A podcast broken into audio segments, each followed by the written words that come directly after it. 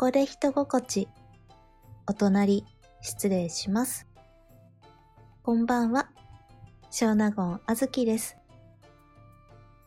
はっちゃめちゃに寒いのですが、これどういうことなのでしょうかね。起きている瞬間全部寒いんですけど、もう起きた瞬間に寒い。風邪ひいたのが地球よと。周りにも今年こたつを出しましたという方が多いのですが、我が家にはおこたはなく、そして私はおこたよりいどりのあるお家に憧れておりまして、いろりのある暮らしがしたいんですね。いろりに鮎を炙って僕は食べたい。何公文？寒さ極まるごとにいろりへの夢が膨らんでいきます。皆様、お体にはどうぞお気をつけて暖かくしてお過ごしください。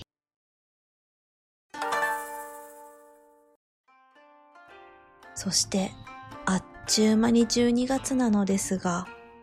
12月といえば毎年その年に摂取したエンタメランキングというのを個人的にひっそりつけています。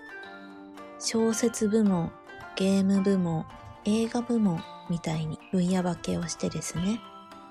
今年はほとんど映画しかエンタメを摂取できていないので、主に映画部門を考えているのですが、これを考えている時間が楽しいんですよね。印象深い作品は、愚着に一番最近に見た、鬼太郎誕生、ゲゲゲの謎、通称ゲナゾですね。皆様ご存知、ゲゲゲの鬼太郎の目玉の親父、お父さん時代のお話です。これはですね、公式サイトのイントロダクションの紹介文、読み上げますね。55年にわたって愛されてきた日本のカルチャーの一つとも言える国民的アニメ、ゲゲゲの鬼太郎。どの時代も人々は妖怪や怪異に怯えながらも、鬼太郎とその仲間たちと友達になりたいと憧れ、主題歌を口ずさんだ。2023年、原作者である水木しげるの生誕100周年記念作品として、映画、鬼太郎誕生、ゲゲゲの謎が誕生する。アニバーサリーイヤーに公開される本作は、鬼太郎の誕生の秘密について、かつての目玉親父と水木との出会い、そして二人の父が立ち向かう運命を描いた長編アニメ映画である。はい、これ熱いです。これは見ねばならぬと公開直後くらいに駆け足で見に行きました。非常に良かったですね。久々に持ち帰って反数しては余韻に浸ってを繰り返すような素晴らしい作品に出会いました。私の中のゲゲゲの鬼太郎は公式サイトの紹介文にもある通り、ご幼少の頃に触れた主題歌のイメージですね。ゲゲゲゲゲのゲからの夜は墓場で運動会。楽しいな、楽しいな。お化けは死なない。病気も何にもない。このイメージが色濃いので、このまま映画を見ますと混乱しますし、大嘘ぶっこいてくれたなぁと驚愕します。ゲゲゲの鬼太郎もマルチバースの潮流に乗っているのですね。具体的な内容は避けますが、オタクが早口で感想を話すので、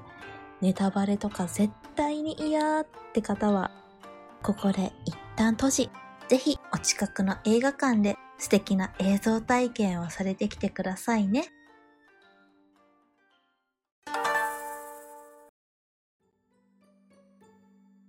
この映画の感想を一言で言うと、マルチエンディング式のゲームっぽいなという印象を受けました。主人公や登場人物たちが物語に起きるイベントでどのように行動したかとか、どのような発言をしたかでエンディングが変動する複数のエンディングが用意されているようなゲームのトゥルーエンディングですね。公式見解としては、これが本当のエンディングですよ。というトゥルーエンディングを映画化しました。みたいなイメージでした。ずっとすごいゲーム的だなと思ってたんですけれども、主人公の水木という男が選択や判断を迫られる状況が非常に多いんですね。あらゆる登場人物からで、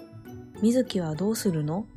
という問いを投げかけられ続け、彼が一挙手一投足を世界みたいな大きな存在に精査され続けているのをずっと見捨てられているという印象が残ります。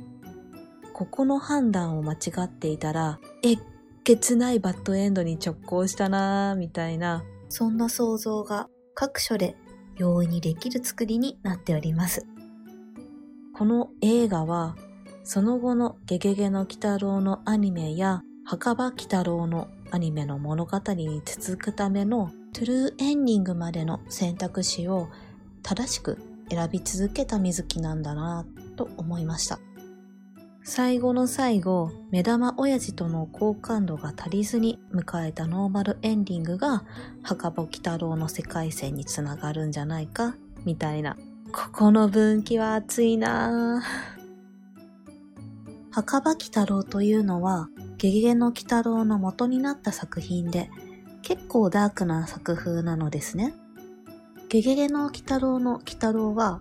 困っている人間のために人間にとって悪い妖怪と戦ってくれますが、墓場鬼太郎の鬼太郎は、育ての親を理不尽にも見捨てたり、世知が荒い世の中を不気味な妖怪としてたくましく生きているような、そんな描かれ方をしています。好き勝手にのびのび生きている様が私は好きです。墓場鬼太郎とゲゲゲの鬼太郎の境界地点に、このゲナゾの主人公の水木がいるのかなと、そんな解釈がすごくしやすいので、パラレルワールドや平行世界好きにはたまらん一作でした。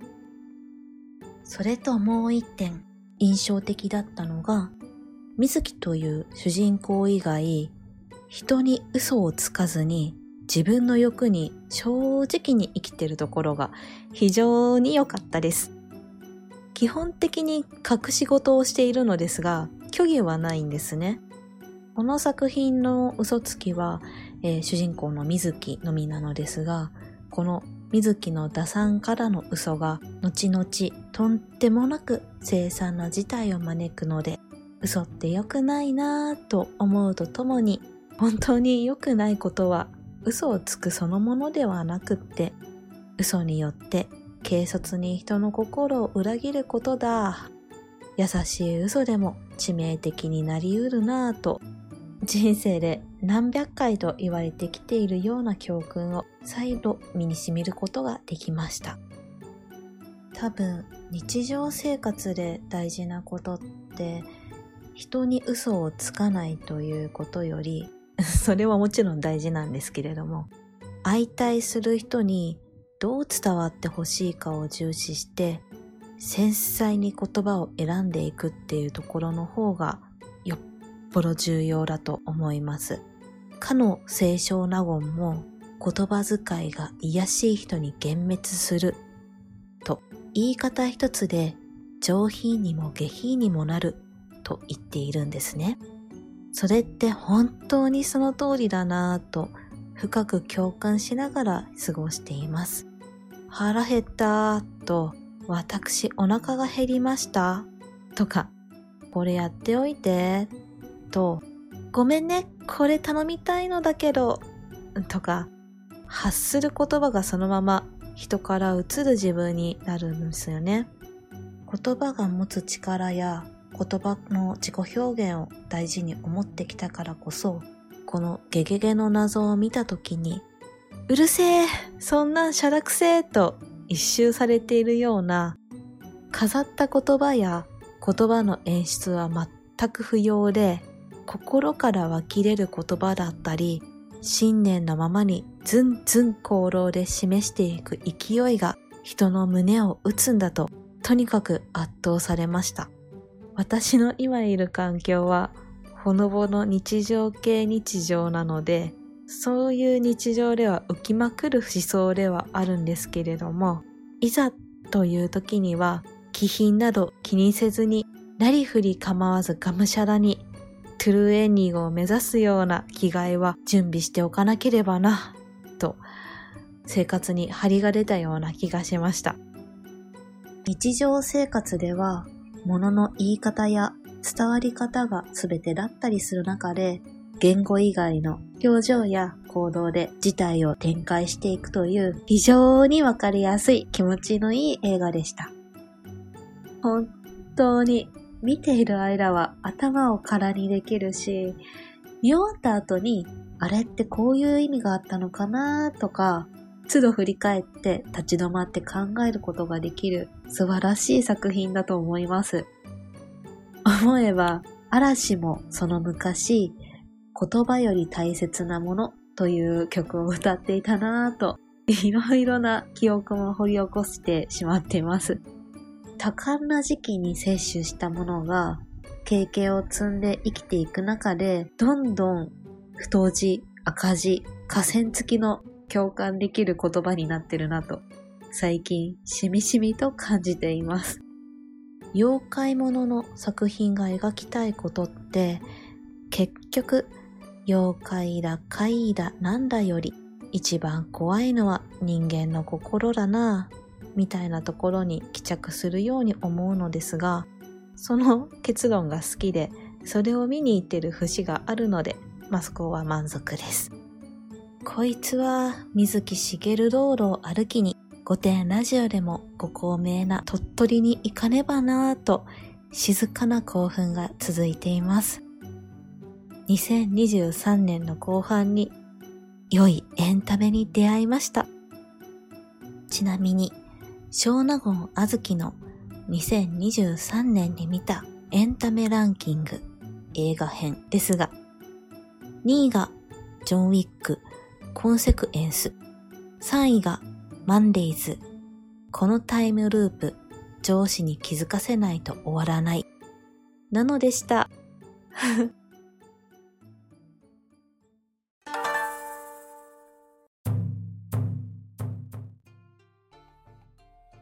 今回の配信、頭から全編を通してご隠居感がなんとも強いので、来年こそは令和にチャンネルを合わせてエンタメを摂取していきたいなと思いました。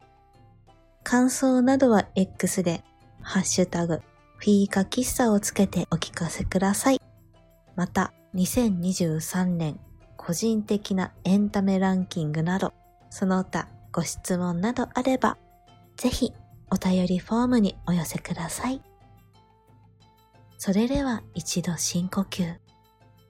どうぞ、吉野にお過ごしください。